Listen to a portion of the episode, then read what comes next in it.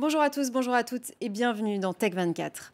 C'est un séisme sans précédent qui touche Facebook. La fuite de dizaines de milliers de pages de documents internes organisés par une ancienne employée, Frances Hogan, révèle les dessous de l'entreprise. Parfaitement consciente de son impact négatif, notamment sur les adolescents, celle-ci estime que le géant de la tech choisit systématiquement la rentabilité à la sécurité de ses utilisateurs. Et dans Test 24, Guillaume Gralet nous dévoilera le tout nouveau Fairphone, désormais doté de la 5G, d'une garantie de 5 ans et neutre en déchets électroniques. Ce portable est conçu pour durer, avec des matériaux équitables et recyclés. Victime d'une panne informatique sans précédent qui a coupé le monde entier de son réseau pendant plus de 6 heures, Facebook fait aussi face aux accusations d'une lanceuse d'alerte. Frances Hogan, une ancienne employée, affirme preuve à l'appui que l'entreprise privilégie systématiquement les profits au détriment de la sécurité de ses utilisateurs. Des accusations réfutées par le patron de Facebook, Mark Zuckerberg. Le récit d'Axel May. Il est sorti de son silence. Mark Zuckerberg a publié sur le réseau qu'il a cofondé un long article pour se défendre. Au cœur de ces accusations réside l'idée que nous privilégions les profits plutôt que la sécurité et le bien-être. Ce n'est tout simplement pas vrai, assure le milliardaire américain. Ces accusations, elles ont été portées par cette informaticienne de 37 ans, ancienne chef de produit chez Facebook, partie avec des milliers de documents confidentiels. But I'm here today because I believe Facebook's products harm children, stoke division, and weaken our democracy. The company's leadership knows how to make Facebook and Instagram safer, but won't make the necessary changes because they have put their astronomical profits before people. Résultat, le vieux serpent de mer de la régulation des réseaux sociaux refait surface jusqu'à la Maison Blanche. Um, in our view, this is just the latest in a series of revelations about social media platforms uh, that make clear that self-regulation is not working. Constat partagé, y compris dans le camp républicain, mais jusqu'à présent, les efforts pour mieux réguler les réseaux sociaux ont du mal à se concrétiser. L'Europe a pris, elle, une petite longueur d'avance avec l'entrée en vigueur en 2018 du règlement général sur la protection des données, le RGPD, qui encadre la récolte d'informations personnelles à des fins publicitaires. Et pour mieux comprendre l'ampleur et l'impact de ces révélations sur le géant de la tech, on se tourne vers notre invité, Tarek Rim. Bonjour et bienvenue. Bonjour. Alors, on vous connaît, vous êtes un serial entrepreneur, fondateur de NetVibes, Jolly Cloud et Polite, et aussi un activiste pour le développement de technologies éthiques. Et vous avez reçu euh, un prix au MIT aux États-Unis en 2007, en même temps que Mark Zuckerberg. Euh, comment avez-vous réagi à cette nouvelle et est-ce que ça vous a étonné? Non, je n'étais pas vraiment surpris. Euh, on, connaît tout ça depuis, ça fait au moins une dizaine d'années que l'on sait qu'il y a un problème avec les réseaux sociaux. Ce qui a changé peut-être, c'est que effectivement cette information vient désormais du cœur de Facebook, une personne qui travaillait là-bas, et qu'on a eu pour la première fois accès à des documents internes.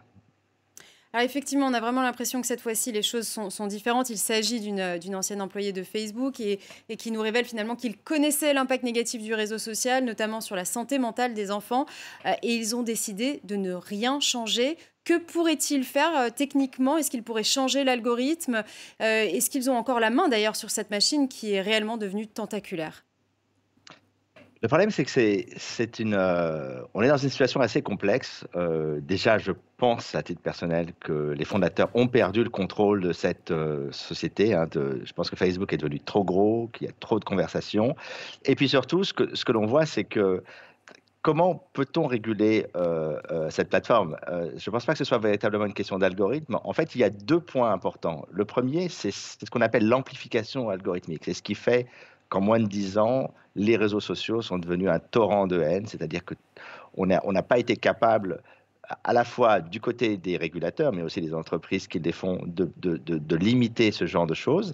Et puis la deuxième, la deuxième chose, c'est ce qu'on appelle le design de persuasion, c'est-à-dire utiliser les neurosciences pour vous rendre addict à ces applications. Vous y êtes du matin au soir, vous vous comparez aux autres. effectivement, euh, pour des jeunes enfants et notamment des jeunes filles, ça a un effet dévastateur. Ça peut les amener à la dépression et malheureusement parfois au suicide. Alors justement, on va se mettre du côté euh, des régulateurs. Démocrates et républicains, cette fois-ci aussi, sont désormais prêts à en découdre avec Facebook et lui imposer d'ailleurs des changements. Euh, est-ce qu'on doit et est-ce qu'on peut réguler Facebook et si oui, comment? en fait, il y, a, plusieurs problèmes. Il y a la régulation. Il y a eu évidemment, comme vous le savez, en 2015-2016, la question des élections euh, aux États-Unis et d'ailleurs des élections dans quasiment tous les pays du monde. Mais il y a également le problème de la relation entre les États-Unis et la Chine. Et donc, les États-Unis se questionnent de savoir s'il n'est pas peut-être, euh, euh, face à la Chine, opportun de casser ces entreprises. Maintenant, quand on parle de régulation, vous avez deux approches. La première qui consisterait à dire séparons ces entités, c'est-à-dire que WhatsApp, Facebook et Instagram redeviennent des entités indépendantes, ce qu'elles étaient il y a déjà dix ans, euh, ou peut-être ce qu'on appellerait une régulation fonctionnelle, c'est-à-dire séparer les, la publicité, par exemple, des produits de façon à ce qu'on ait en fait beaucoup plus d'oxygène dans cet écosystème et que d'autres acteurs, d'autres régies publicitaires, d'autres services puissent également exister et proposer euh, plus de services et notamment des services différents. Tariq Rim, merci infiniment d'être passé sur notre plateau. Merci. Voilà, et comme chaque semaine, il est temps d'accueillir Guillaume Gralet du magazine Le Point. Bonjour Guillaume, bienvenue. Bonjour Julia.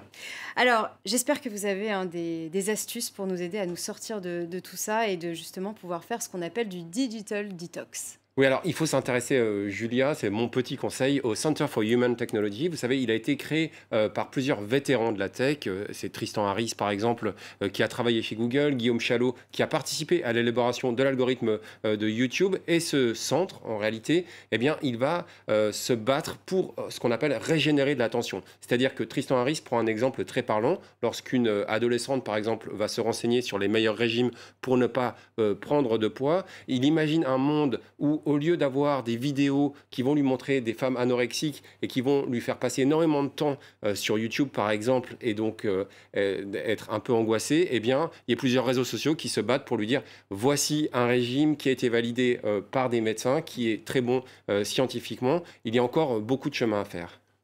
Et alors, en quoi consiste ce, guide de survie numérique? Alors, en attendant d'avoir euh, ces, réseaux sociaux euh, très euh, vertueux, eh bien, il conseille d'utiliser des messageries, une messagerie comme Signal, par exemple, qui offre une très bonne cryptographie. Il y en a d'autres. Il y a Allvid, qui est né en, France. On peut utiliser également ProtonMail, qui est basé en Suisse. Il y a des alternatives également à Instagram. C'est le cas, par exemple, de Visco, qui n'est pas encore trop connu en Europe, qui a été créé aux États-Unis. Et là, vous, vous pouvez également partager des photos, hein, comme sur Instagram, mais vous n'avez pas une course au nombre d'abonnés. Donc on se focalise davantage euh, sur le contenu. La réelle difficulté, Julia, c'est de persuader votre entourage de, de vous rejoindre sur Visco. Et oui, et puis on se dit souvent que finalement l'application est peut-être moins bonne si elle est moins addictive aussi. Mais en tout cas, une vie numérique plus apaisée, cela euh, passe aussi effectivement par un meilleur matériel. Oui, alors il y a, y a des, euh, ça peut paraître un peu surprenant, il y a des téléphones portables euh, qui vont être très peu connectés, ou en tout cas ne pas encourager les notifications. Je vais vous donner deux exemples. C'est le téléphone Gab qui ne permet, lui, tout simplement pas de navigation sur Internet, ou encore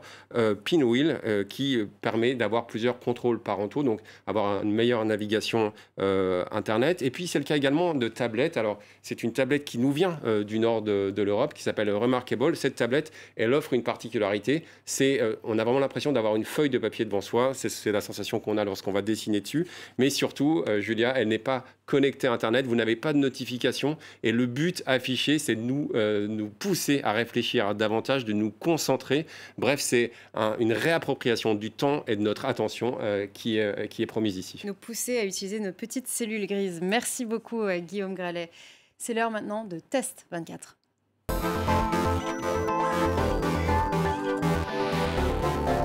Fairphone 4 est enfin disponible en précommande et promet une belle évolution par rapport au modèle précédent. On a 5 ans de garantie donc et c'est le premier de la gamme à être compatible avec la 5G. Oui, et puis surtout, il nous pousse à devenir bricoleur parce que c'est le seul téléphone qui est livré avec un, tournevis, tout simplement parce que lorsque euh, une pièce est défectueuse, on va vous pousser non pas à changer tout le téléphone, mais euh, ça peut être la batterie, euh, le processeur par exemple. Un petit bémol, il y a juste la carte mère qu'on ne peut pas changer soi-même. Il y a d'autres gestes que je trouve assez intéressants. il est livré sans chargeur, parce qu'on imagine qu'il y a bien un chargeur chez vous euh, qui traîne. Euh, vous avez également euh, la coque, une partie de la coque qui est en plastique recyclé. C'est assez intéressant. Il a d'ailleurs un indice de réparabilité de 9,3 sur 10. Tout est fait pour que eh ce téléphone, vous le gardiez le plus longtemps possible.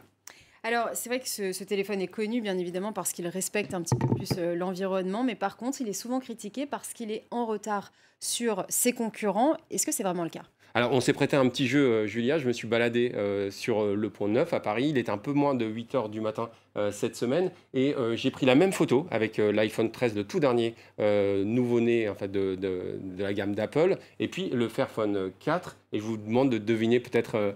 Alors, pour moi, l'iPhone serait de ce côté-ci, hein, la, photo plus claire. La photo plus claire. Alors, en réalité, c'est l'inverse. C'est le, le Fairphone. C'est Fairphone. voilà, le Fairphone a permis cette photo et, Ah, et, et l'iPhone l'autre. C'est-à-dire qu'on a quand même des qualités qui n'ont rien à envier au plus grand du secteur. Et, Voire même une meilleure qualité. Voilà, ça, ça dépend des points de vue, mais effectivement, c'est vraiment euh, on, peut, on peut être confondu par, par cette qualité. Il n'a rien à envier euh, aux concurrents. Et ce que je trouve euh, très intéressant, en réalité, c'est que, eh bien, on va, c'est la promesse de cette marque néerlandaise, c'est de s'approvisionner hors zone de conflit. C'est-à-dire pas aller en République démocratique du Congo, vous savez, autour des Grands Lacs, euh, où euh, la recherche de la cassitérite du coltan eh bien, a, engendré euh, plusieurs millions de morts.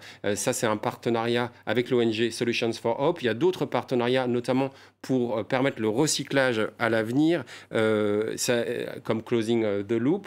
On, sait que c'est une préoccupation qui intéresse de plus en plus de fabricants. Apple également a des robots qui permettent de, recycler. C'est quelque chose qui sera de plus en plus important. On a vraiment envie que, que cette cette euh, préoccupation se généralise. Il y a une autre initiative française très intéressante euh, qui s'appelle Common, qui permet, elle, de louer des téléphones plutôt que d'en acheter. Merci beaucoup, Guillaume Gralet. Voilà, c'est la fin de cette émission. Merci à vous de l'avoir suivi et à très bientôt.